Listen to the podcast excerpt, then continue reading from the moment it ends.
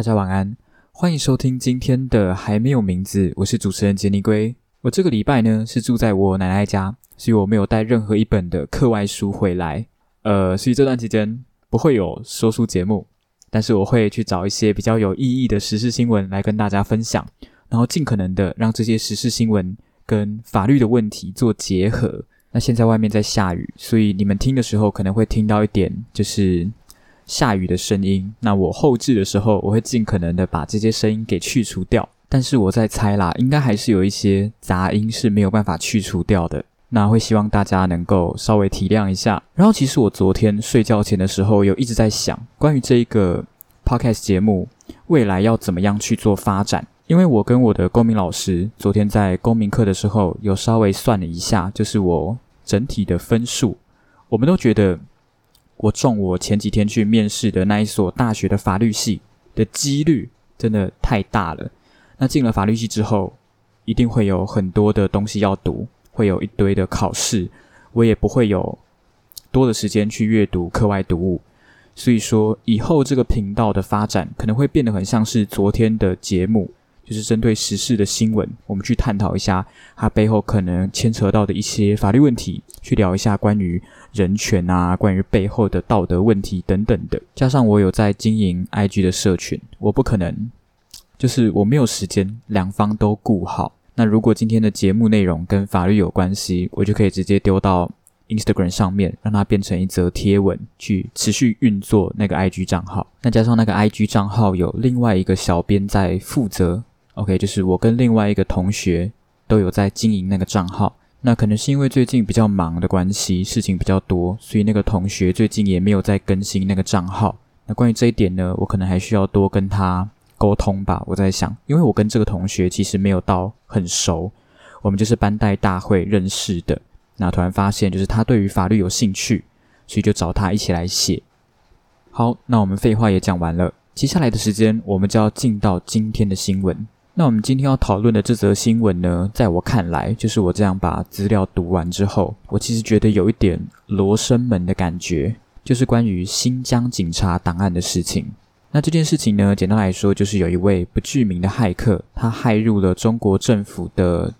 可能骇入中国政府机关的伺服器等等的，然后取得了一份关于新疆在教育营的资料。然后这名骇客他就把这一系列被称为新疆警察档案（新疆 Police Files） 的机密照片跟文件提供给一位美国的学者，然后这一位学者又把这份资料提供给 BBC，然后 BBC 与来自十一个不同的国家的十四家媒体对新疆警方档案的重要内容进行确认。他们希望在欧洲跟美国生活的维吾尔族人能够提供失踪亲属的姓名跟身份证字号，然后发现跟资料里面的多项数据有匹配，用来证明这些资料跟这些照片是真实的人。BBC 还去邀请加州大学伯克利分校的图像取证专家来去检查维吾尔族被拘留者的一些照片。这位教授他没有发现任何的证据能够表明这些图像是伪造的。也没有发现任何 deep fake，也就是深度伪造的迹象。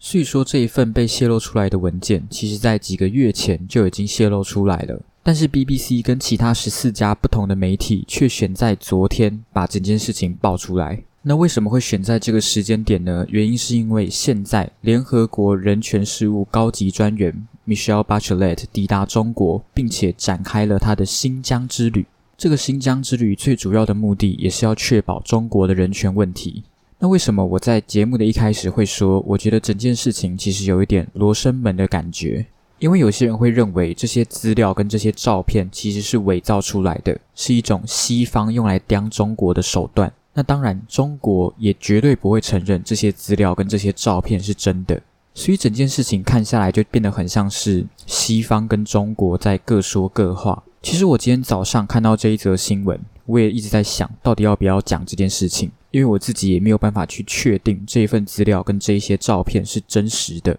但我今天还是选择把它讲出来，原因是因为无论这件事情是真是假，它背后都有很多值得去讨论的问题。那我在这边跟大家推荐一个新闻媒体，叫做关键评论。那这个新闻媒体呢，我个人觉得比较客观一点，而且写的东西跟反思都蛮有深度的。那我们接下来就来看一下这份新疆 Police Files 里面的照片跟文件有哪些是比较有争议的点。大家如果也想看到这些照片，想要看到这些资料的话，你直接到 Google 上面搜寻新疆 Police Files，就有办法直接找到这份资料。这份资料里面的照片最受关注的，也就是有五千多张维吾尔族人的照片。那根据其他的数据一起做判断，西方的媒体推测至少有两千八百八十四人已被拘留，其中有十五位是未成年，年纪最小的才十五岁，年纪最大的则是七十三岁。中国政府声称这些维吾尔族人是自愿接受集中营的再教育，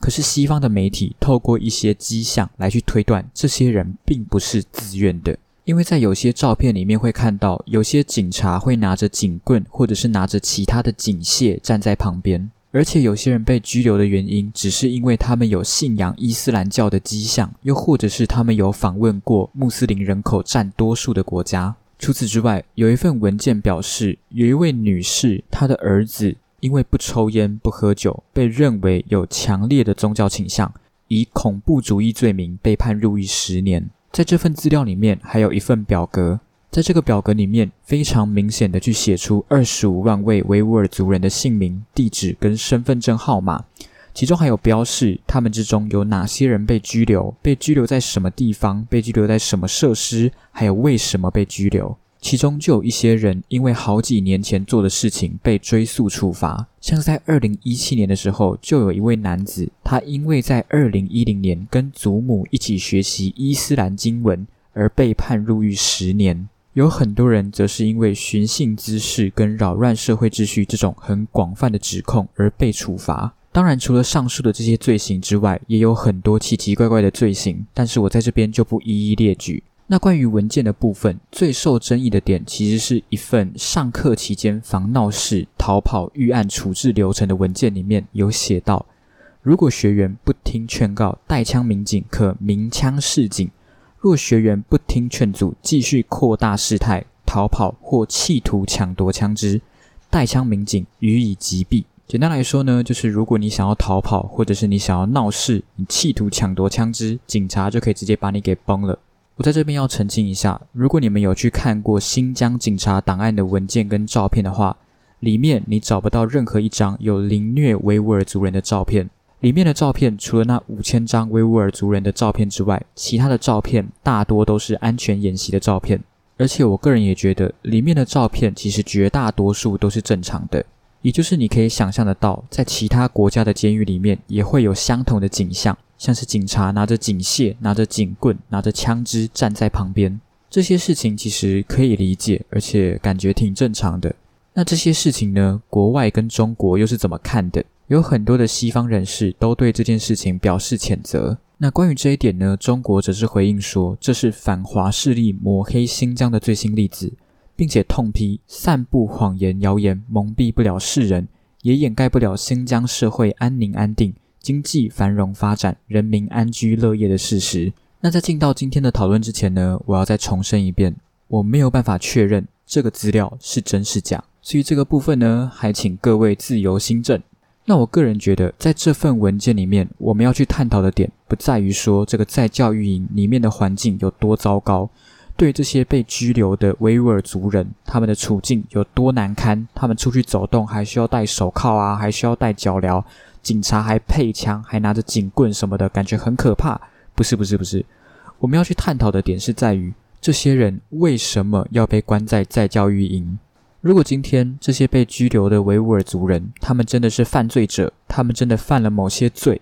那我觉得他被关在监狱里面其实合情合理啊。可是问题是，这些被拘留的维吾尔族人，他们被拘留的原因，在世俗的价值观底下，并不会属于犯罪。你有听过哪一个人在台湾因为信仰宗教的问题被关起来吗？所以说我个人觉得，这比较像是中国政府把刑法当做一种合理化的手段，赋予他们侵害人身自由的正当性。我以寻衅滋事，我以扰乱社会秩序的罪名，扣一顶帽子在你头上，一口气关个十几年。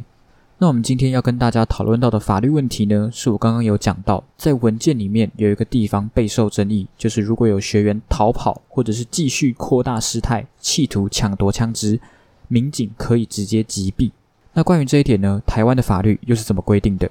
如果上述的情况发生在台湾，警察可以直接将对方击毙吗？如果今天警察要逮捕犯人，他已经对空鸣枪示警，但是犯人仍然不听劝阻，想要继续扩大事态逃跑，或者是企图抢夺警察的枪支，警察可以直接将对方击毙吗？我们以我上述举的这个例子来进行讨论。那首先呢，我们要先了解什么叫做逮捕。那逮捕简单来说就是刑事诉讼法版本的把人抓起来。那我们逮捕分为三种。第一种逮捕就是规范在刑事诉讼法第八十七条里面的通气逮捕。通气经通知或通告后，由检察官、司法警察官或利害关系人逮捕。今天我已经通知你被通气了，这样的话，检察官跟司法警察官还有利害关系人就可以把你抓起来。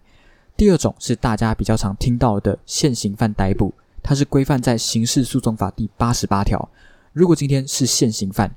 不管是谁都可以逮捕，他没有检察官、司法警察官跟利害关系人的限制。那什么叫做现行犯呢？简单来说，就是犯罪实施中或者是实施后及时发觉。那刑事诉讼法第八十八条里面也有直接列出两种情况，这两种情况下可以直接以现行犯论。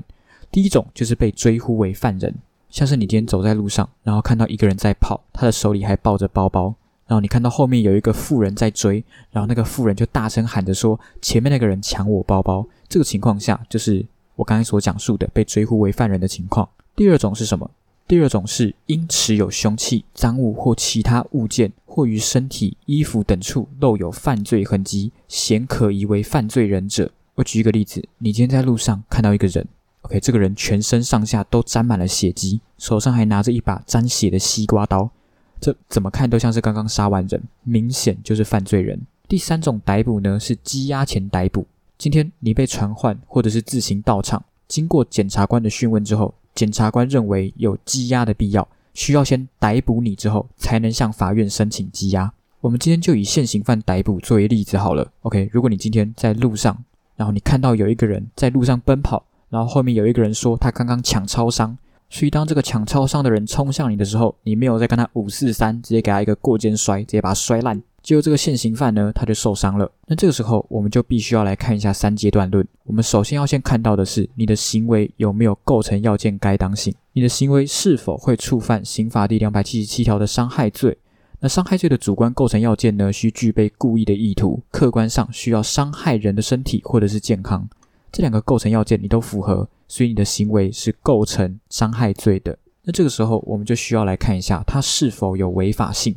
那在这边呢，如果大家公民有好好上的话，就会知道高中的公民有教到一个阻却违法事由。今天你的行为是依法令的行为，OK？你依法令去逮捕现行犯，它属于阻却违法事由，它会阻却掉你行为的违法性，所以你就无罪。那今天警察逮捕犯人也是如此。警察逮捕犯人的行为一样会有阻却违法事由，会阻却他的违法性。但是如果今天警察想要使用警械，像是警枪或者是警棍，我们就必须要去看到其他的法律。那关于警察使用警械的规定呢，是规范在警械使用条例里面。今天在警械使用条例的第六条，我们就可以看到，警察人员应基于急迫需要，合理使用枪械，不得逾越必要的程度。所以说，今天警察要使用枪械来逮捕犯人，OK，没有问题。可是你今天要急迫需要，OK，你有急迫的需要，而且不可以逾越必要程度。我举个例子，今天你是警察，你在追捕嫌犯，